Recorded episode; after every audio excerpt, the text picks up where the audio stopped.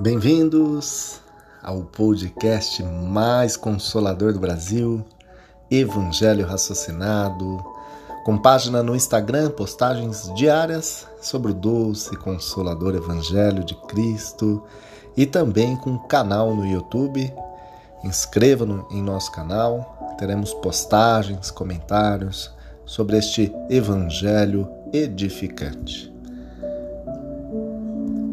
episódio de hoje. Pois muitos são chamados, mas poucos são escolhidos. Mateus capítulo 22, versículo 14. Em alguns momentos, o mestre Nazareno se utilizava das parábolas para falar de alguns pontos mais abstratos da sua doutrina. Com uma sociedade pouco instruída intelectualmente e evoluída moralmente, era desta forma que Jesus buscava explicar sobre pontos que fugiam da percepção material dos ouvintes. Nesta parábola, conhecida como parábola do festim das bodas, o Cristo compara o reino dos céus com a história de um rei que preparou um grande banquete de casamento. Ele solicitou que os seus representantes chamassem os convidados. Contudo, estes não deram atenção e não compareceram. Uns foram para a fazenda, outros para os seus negócios e outros maltrataram os representantes do rei, os insultando e os matando.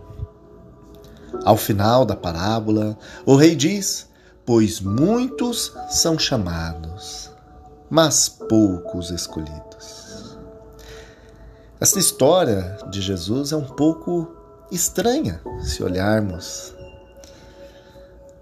uma grande festa, um momento de muita alegria, um momento de confraternização, né? E os convidados não quiseram participar, rejeitaram o convite para um momento tão gostoso, tão maravilhoso. Estranho, mas real.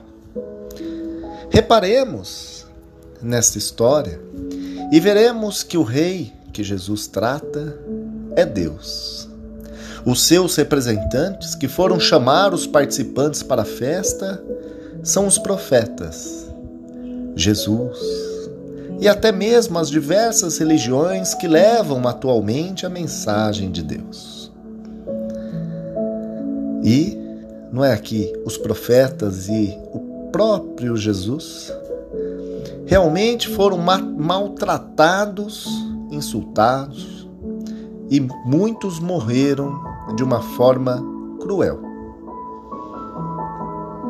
E os convidados deste grande banquete de casamento somos nós.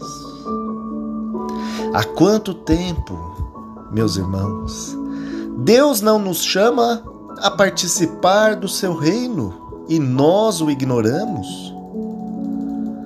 Quantos não rejeitam o convite com desculpas aleatórias, se preocupando com as coisas deste mundo, fugindo à sua fazenda, se mergulhando nos seus negócios ou até mesmo insultando e maltratando os mensageiros divinos, por preconceito de crença? Por fim, refletimos.